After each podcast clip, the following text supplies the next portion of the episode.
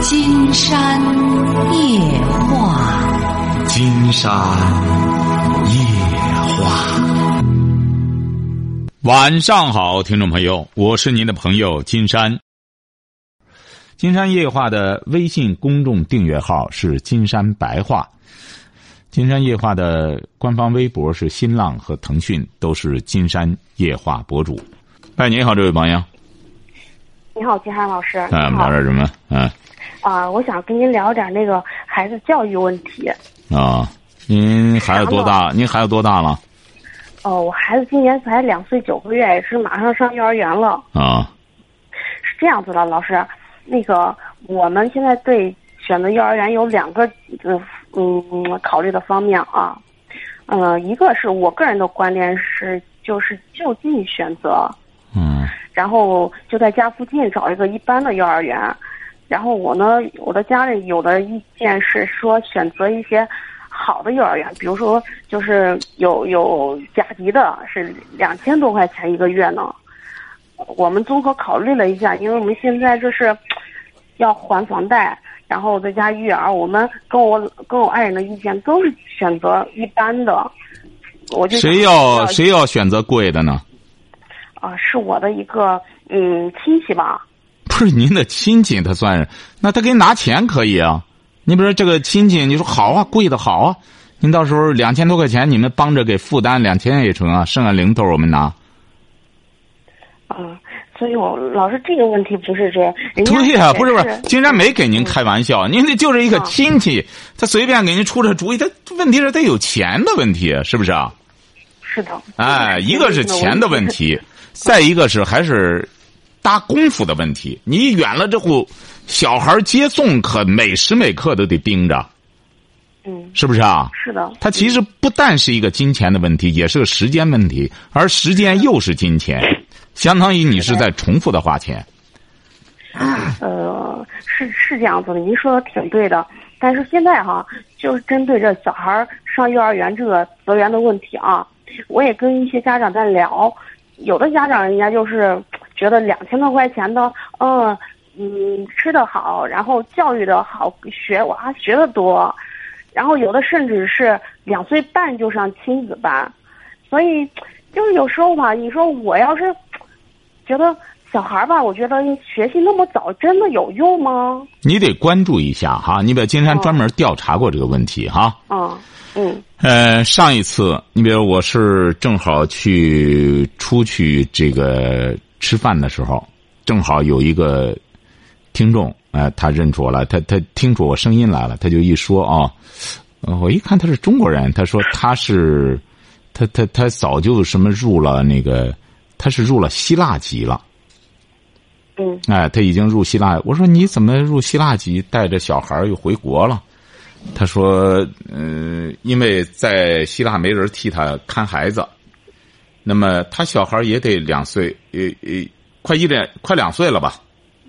说带回来之后啊，嗯，他妈帮着看孩子，呃，而且他这个孩子快两岁了吧，学了不少识也识数，什么东西都是，也学不少见识。我说您这孩子怎么学的见识？他说就上的就是您说的这个上亲子班晓得吧？嗯。哎，我说您这。你在国外你不接受他们的点这种亲子教育，恐怕还是做妈妈最。他说我就是 不行，弄不了孩子。他小的时候我就想弄回来，还是在国内上，因为有我妈还有他爷爷奶奶帮着看。他忙什么呢？他就忙着整天说亲子班真好啊，是他不管，他就忙着干他喜欢干的事儿，倒腾个微信啊，鼓捣这东西啊。嗯，在那里玩的时候，也是有阿姨在那弄着那小孩玩，他就光在那鼓捣他的东西。你看，他为什么会这样认为亲子班？因为他不管。是。哎，因为按道理讲，最好的亲子不是妈妈和孩子吗？他那孩子真是也不找他，光找那些阿姨。是。这就是我们很多人强力推荐，因为她把钱花上了，她指定她老公挺有钱的，顾着她她奶爷爷奶奶再顾着一个人儿，他现在有很多做父母的，他是觉得给孩子花上钱了，就是爱孩子，他心里也踏实了，晓得吧？嗯嗯。你比如说，金山举个例子，到医院里去看病，花钱多了之后就就能看好病吗？是不是啊？教育也是如此。你比如有很多那种私立学校，金山今天出去还说，哎，某也是一些那种职业学校，说学费一涨就涨了一半儿。我的妈！就是，但是学校里头说条件可好了。我说条件怎么好呢？哎呀，那那宿舍弄的，我说为什么涨一半呢？我不是听说我们国家很多这种职业院校要需要，呃，学费要收的时候要需要调整。对，学校里说学费不高，关键是这个，呃，住宿这一套收费，因为学校和宾馆似的，空调、暖气，关键的网啊都是什么什么什么都是什么四四 G 的什么玩意儿，关键是网吧就给我们都办到门口，可方便了。您瞧瞧。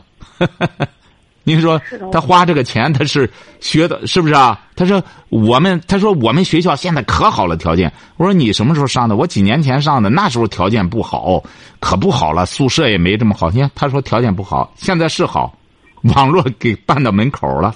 您说他能学到东西吗？这些孩子，是不是啊？是的。你现在是这样，我们金山一再讲过，现在很多年轻爸爸妈妈都是被一些。概念裹挟的同时，又容易从众，晓得吧？这个爸爸妈妈一说，这个妈妈一说，哎，可好了，人家那班儿什么的，到学校吃怎么着，可好了。学校里幼儿园做的好，还是妈妈给孩子做的更上心呀？是啊。哎，当然，妈妈压根儿不上心，那就谈不上了，是不是？还不如扔到幼儿园里，让人家吃那什么呢？营养餐呢？嗯，是的，老师，我我也是这么想的，因为我是觉得啊。父母才是孩子最好的老师，我就是愿意。尤其是妈妈，妈妈最重要。为什么那首歌？世上只有妈妈好。这首歌啊，它不是说这个作者就是说忽略了爸爸了，不是说世上只有妈妈爸爸好，为什么不弄上？不是这个妈妈对孩子的影响。至关重要。你比如像今天吧，有一位女孩在芬达上问我，她说，她对象是个妈宝男。你你知道这个概念应该哈？妈宝男。妈宝男就是他妈一直拿着像啊啊，就不是就是，就是谢就是他妈一直宠着他，就那意思。说到现在呢，依然恋母情节。他说我就想和他离婚。嗯，我有，但是我有个儿子。我有点舍不得，我走了之后，我担心。我说你将来希望你儿子是不是也是个妈宝男？当然，我希望他和我亲。我说你你你知道这个，这个男人找对象，他一般按照谁的模式找？他一般都是按照母亲的模式找。他最早爱的女人是爱妈妈，就像女孩一样，他最早爱的是爱他爸爸。说是吗？我觉得你看这些女孩这么年轻，二十多岁，她关键她不学东西。整天就是我说妈宝男有什么不好的呢？现在一弄妈宝男，那人家我们现在很多年轻朋友一说了，他离婚了。我说离婚怎么不好呢？我看那书上说原生家庭不好，就是说缺爱。我说妈宝男不是爱是多了吗？多了不好吗？你看现在很多年轻朋友就是挑肥拣瘦，在观念意识上他都不知道该去消费什么观念意识。晓得吧？绝对不能从众。你看上次给金山打电话的那个深圳的，不就是这样吗？孩子还不到一岁，说进入了那种叫亲子，叫叫你刚才说了个概念，叫什么教育？叫早教。啊，对，亲子班早啊，亲子班还不到一岁。说抱着那孩子都排队在深圳，怎么呢？我说你这不到一岁，你让受什么教育去呢？啊，闪卡教育就是人家那字儿吧，一弄就刺激他的大脑发育。您说花上两万多块钱鼓捣这个的，那是为什么？有钱烧的，就是不是真是这样？现在为什么金山今天有一个女孩问我问的挺好，她说金山老师，你昨天说了个概念，说现在不会过富日子。那不会过有钱的日子，那有钱的日子应该怎么过？我说有钱的日子恰恰是不乱花钱，晓得吧？你看，越是穷人越容易乱花钱，为什么呢？他要花钱买面子。为什么越是富人反而说说穷穿貂。前两年的时候有这个说法，说穷人啊，整天弄这个大貂皮衣服穿着，富穿棉。哎，富人啊就知道不行，得穿点纯棉的，他保养身体。大款穿休闲，晓得吧？嗯。哎，反而大款穿的很随意，你看不出他是大款来。哎，所以说这就是说明呢，这个人的见识的高低。这个富人的日子就知道，就是不再为贫穷而变得自卑了，花费上整天生怕没有面子啊，人家弄什么咱也得弄什么。哎，富人就变得什么？其实，在国外，我觉得中产阶级算不上富人。中产阶级，我觉得是支撑西方的一个很重要的中间的，就是这帮人承上启下，他们在很多部门的挣挣钱养家，什么所谓的那些西方的消费维持这个，完全和工作捆绑的，他们是很累的。你看，一到西方经济危机的时候，跳楼的多数都是中产阶级，没有说一个穷人他跳楼了。也没说一个亿万富豪跳楼了，晓得吧？嗯。哎，这就说夹在中间的这帮人为什么？就是他们在观念意识上容易从众，容易被一种商人抛出的概念所裹挟。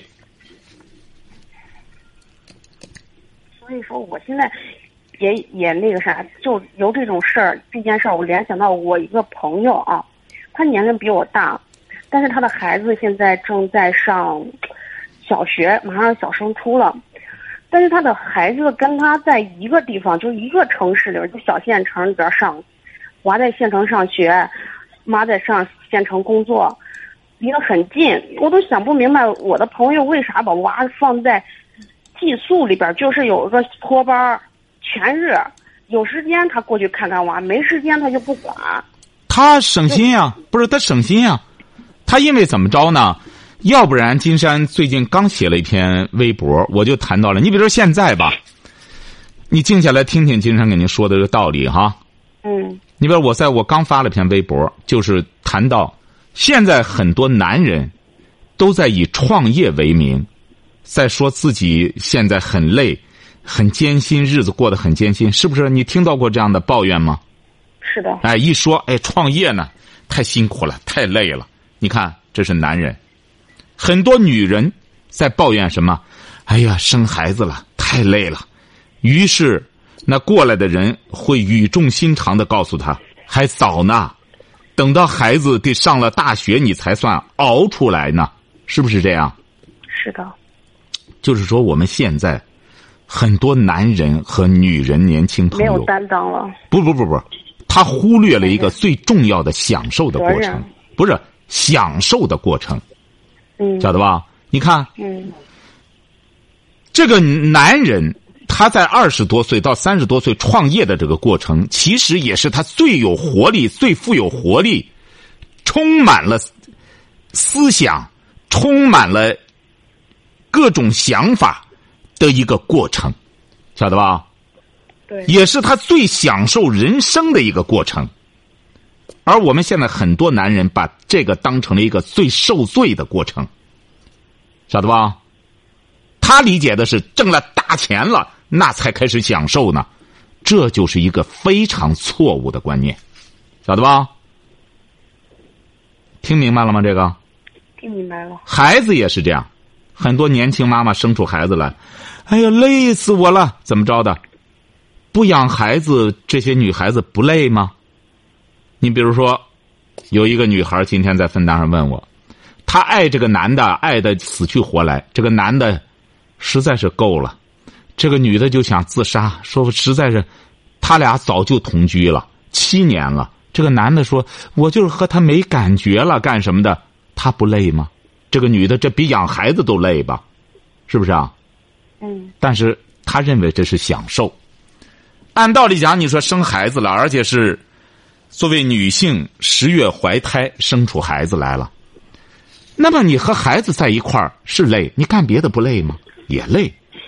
但是当你管孩子的时候，当然，金山说的这身体健康的情况下，你比如说我，我在我书里也举一个例子，前段时间发生一个事儿，就是一个女的，她是就是可能查出什么病来了，查出血液病来了。当时是医生让她一定要不不干什么，不不不不那个不能生这个孩子，晓得吧？嗯说你要负着生命危险去生这个孩子，可是这个女的，她好像是一个博士嘛，这个女的好像是个博士。你知道她怎么选择的？而且她丈夫、她家人都不同意她生这个孩子，因为在这之前不知道，一怀上孕，这孩子挺大了，查出他血液病来了，说你要生这个孩子，你有可能就就玩命。他怎么选择的？啊？想着他应该是把孩子生下来了。对，而且她准备好死了。怀孕期间，丈夫也觉得她一生孩子，她肯定就不干，她完全都做好心理准备了，因为她是心甘情愿的，她每天都很高兴，他觉得反正我这个病也是不治之症，而我的孩子，我再多活几年有什么？我的孩子就是我生命的延续，而且他很爱他肚子里的孩子。哎呀，这个女性她就非常爱。结果生出来之后，这个孩子生出来之后，你知道怎么着吧？就像一个透明的、没有血色的人一样。哎，整个就像透明的、没有血色的人一样，就是小孩儿。后来这不医学上说发生了奇迹了，就是他妈血液里缺的东西，这个小女孩都给他妈补齐了之后，当然生出来之后，小女孩慢慢慢慢的。她自身有造血能力啊，慢慢慢慢的，孩子也恢复了。结果怎么着？他救了他妈一条命。是啊。哎，哎呦！我看这个故事之后非常感动。这就说什么呢？母爱。你想这个女的，博士毕业，自己知道自己死，我宁可死。我这怀孕都这么，我这孩子，他说已经都七八个月了，我凭什么要把她杀了？你看这个女孩。我死，我已经准备好死了，我死就死了，一切后事都安排好了。这个小姑娘生出来的时候，整个一点血色都没有，一点，因为她整个都给他妈妈了。后来，当然整个描述过程我描述的不是很准确哈，但是我现在每次想起来我都很感动。为什么？这就叫母爱。但是我们现在很多女性有多少懂得母爱呢？就是现在在一个，就是我们现在慢慢开始进入一个商市场经济商品社会。其实我觉得，在西方，我怎么去这么多国家，我就没感觉到这个这个西方百姓这种功利思想。你比如说，我举个例子，你看他那个给我们开车的，一般的都是他当地的一些老外，有的时候和他们交流起来，他们很单纯。他们很辛苦，你看开车，我们晚上有的时候到那个宾馆，十点多什么的，他跟着十多这这这八九天是很累的，一点都不抱怨。而且这些人啊很单纯，下车之后就过去喝一喝一杯咖啡。我说你这种生活你不觉得很辛苦吗？不，他说就是这样，这你不干活干嘛呢？人家不知道，而且是我们那么多包，每一次在那个大车里那个包的时候。都是这个司机下来一个一个的这样都给放好，二三十个包一一个个的放好。包括去北欧的时候，四十多个人，全是人司机都让放到那儿。我们回到国内很有意思，一到北京，坐他那个大巴车。司机打开那什么，连下车都不下，自个儿放去吧。当然了，他每每个什么有不同的这个国情哈，这个咱能理解。这司机肯定人家觉得我干嘛？再说他没那个体格，他这个老外确实体格也壮，哎，在那他自个儿这样哐啷哐啷放，他可能他觉得还挺好，人家就觉得展示一种力量。你看他观念不一样，所以说我觉得我们现在最可最需要这个矫正的一种观念。就是认为，挣了钱，这个整天花钱玩，这才是享受。这实际上是一种非常错误的观念，晓得吧？是。你别像你现在吧，对，你就受到周边这些人的一种观念的影响。还没受到影响，我正在考虑之中。不是，我就说啊，你之所以考虑，就是周边的这种影响太大。对我造成一点影响。对呀、你比如说吧，你也说那个朋友，你看嗯孩子干啥，他非得送到什么什么什么去，把孩子送到寄宿学校，是不是啊？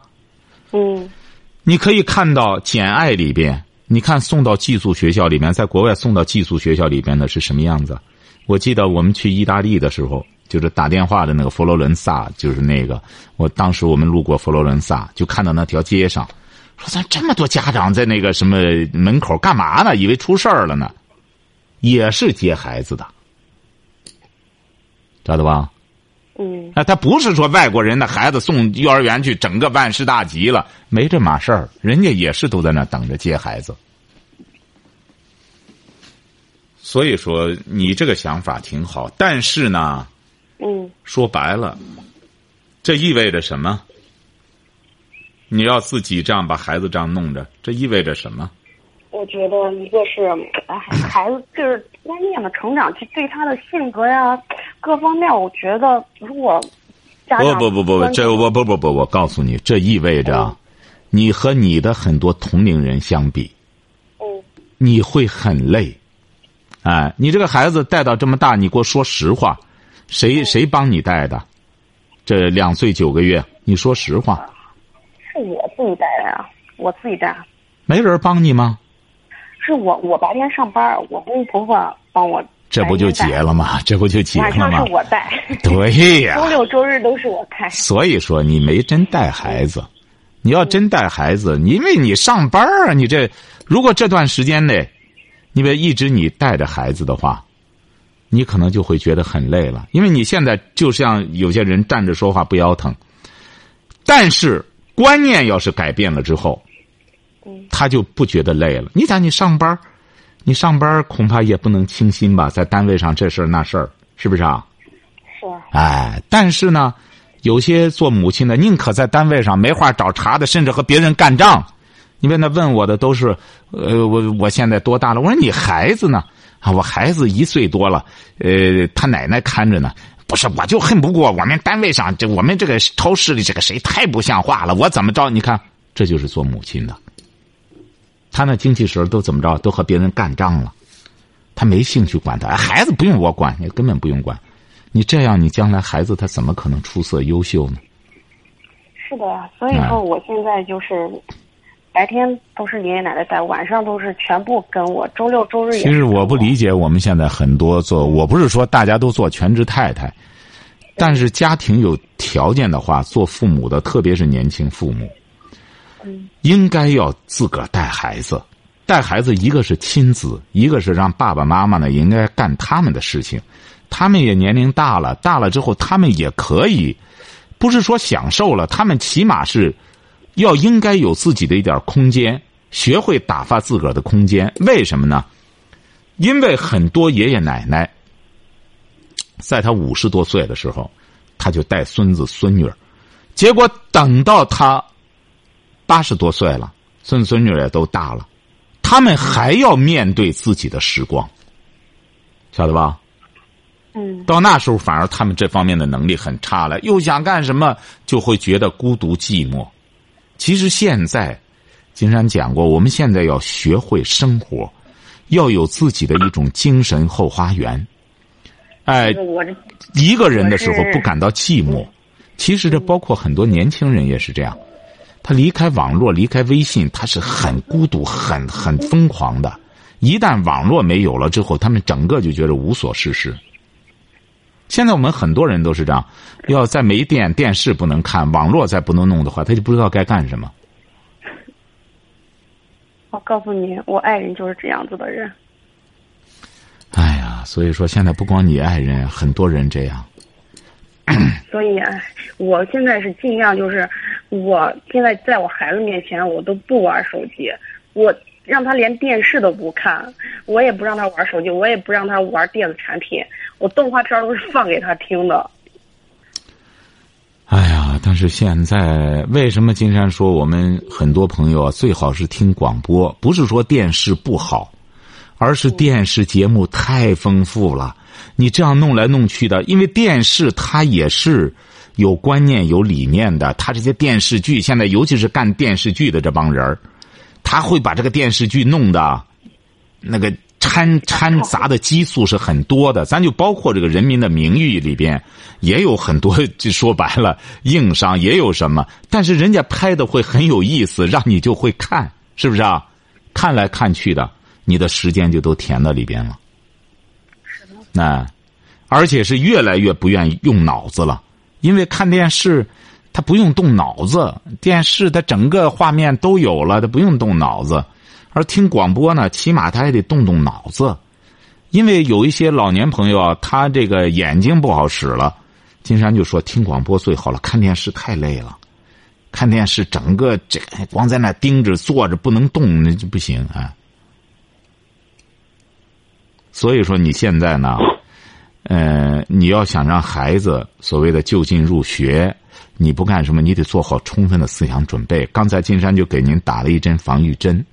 如果要是你觉得我愿意陪伴孩子，孩子成长的点点滴滴，我都特别的欣慰，因为孩子怎么长大的，当他一岁的时候是什么样子，一岁一个月的是什么意思？我不知道现在我们很多朋友有多少人写亲子日记。嗯，我做了一下调查，大多数母亲基本上都不写，还亲子日记呢？自个儿多长时间没动笔了？都不动笔，都是一问孩子挺好玩儿，哎，孩子都挺好玩儿，就是孩子挺好玩儿，但是很少有写亲子日记的。孩子的整个变化，他的这个呃整个成长过程，很少有父母能够把把身心放到这儿的。所以说，我们说孩子大了之后，很多父母说孩子和孩子不能沟通，他怎么沟通啊？孩子小的时候最希望和爸爸妈妈沟通，尤其是孩子不到一岁的时候，他离不开妈妈。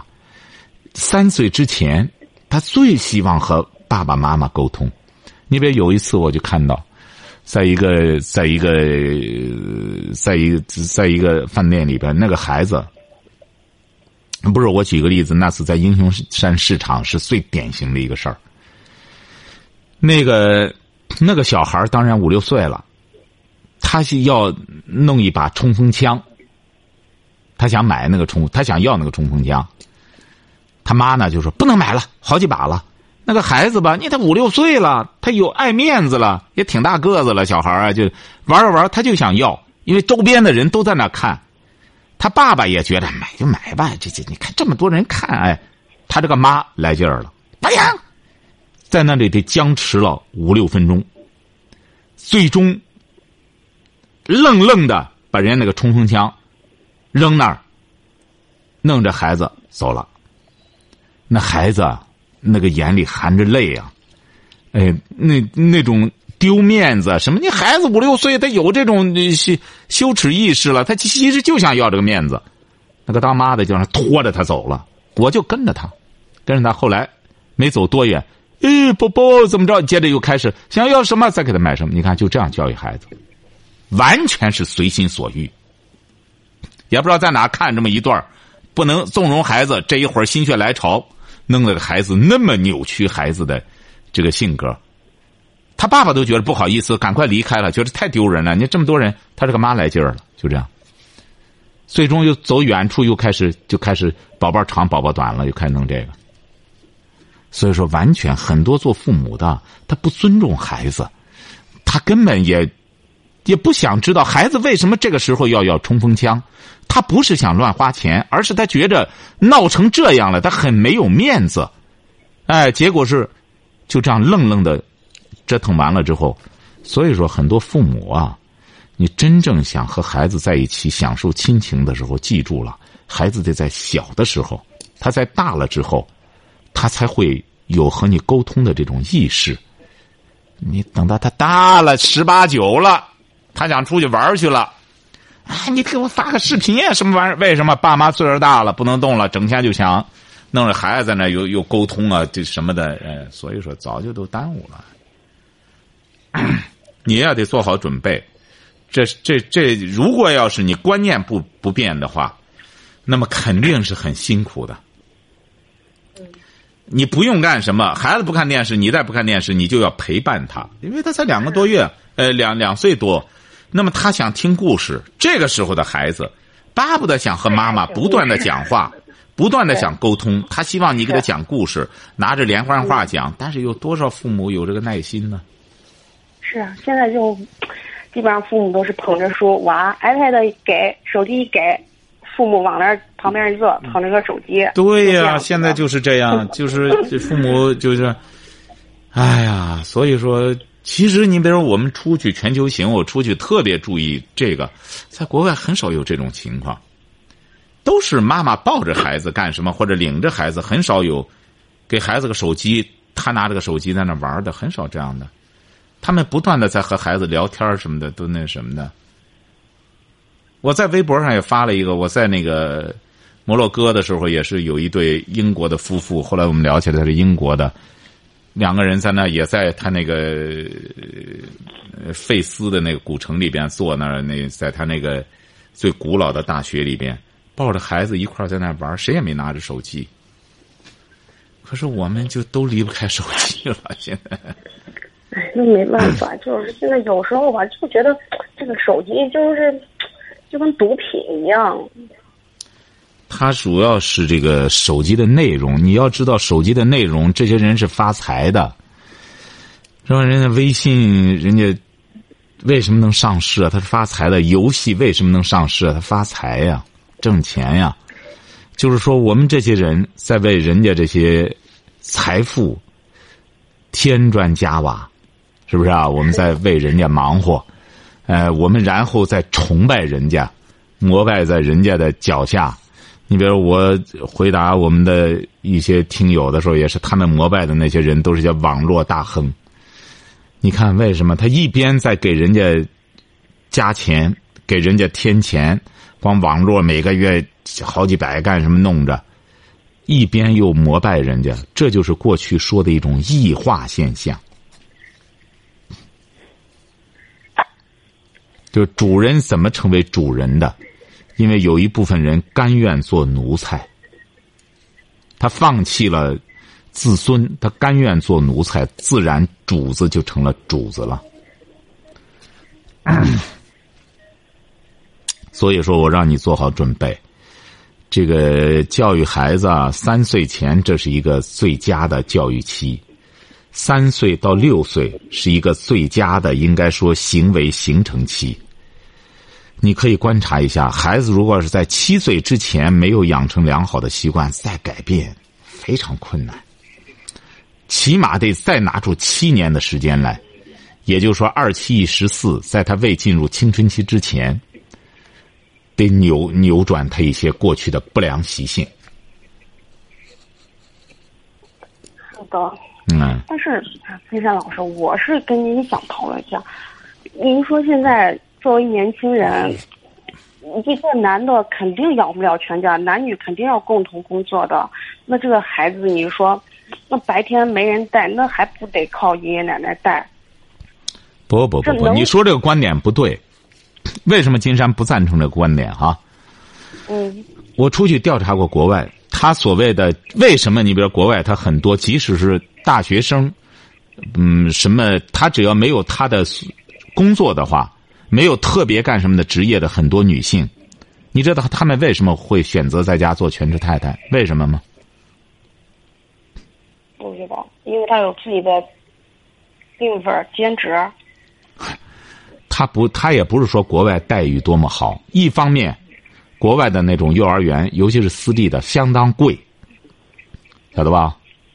嗯相当贵。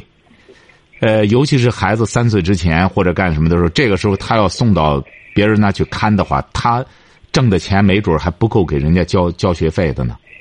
所以说，首先是一个经济的问题。国外他也不是不想，外国人他也不是不想这样。要不然我就说，在中国相比之下，其实生存要比在国外的很多所谓的发达国家要容易得多。他为什么呢？他就他得选择，得他看看好了孩子，他起码不生病不干什么的，晓得吧？他就会省去很多费用，晓得吧？这第一点。第二点，为什么国外的那些丈夫像我们这种有有中国这种病的不多。你比如说吧，呃，我们去西班牙的时候，呃，给我们开车的那个人，我的觉得，我就觉得他简直就是一个在中国简直就是个大帅哥，晓得吧？嗯。他是一个阿拉伯人和和和西班牙人，他这么一个血统，胡子特别漂亮，一米九八，长得特别壮，就开车开车，箱子我们弄的箱子都是他一个人在那儿，哎呀，胡子整理的很漂亮，穿的也挺好，呃，这这这干司机嘛，就是，他很能干。我说你这么。很简，就他的意思，翻译一说就是得养家呀，晓得吧？就这么个意思。他有是两个孩子，你看他不断的工作，他爱人才有可能在家里全身心的照顾孩子，而他有时间玩手机吗？他没时间玩。我们到地方之后，我们还可以歇会儿，他还得弄完了之后，然后他接着就得去睡觉。晓得吧？你刚才说到一个问题，你听到金山讲话了吗？我在听。好，今天晚上金山就和朋友们聊到这儿。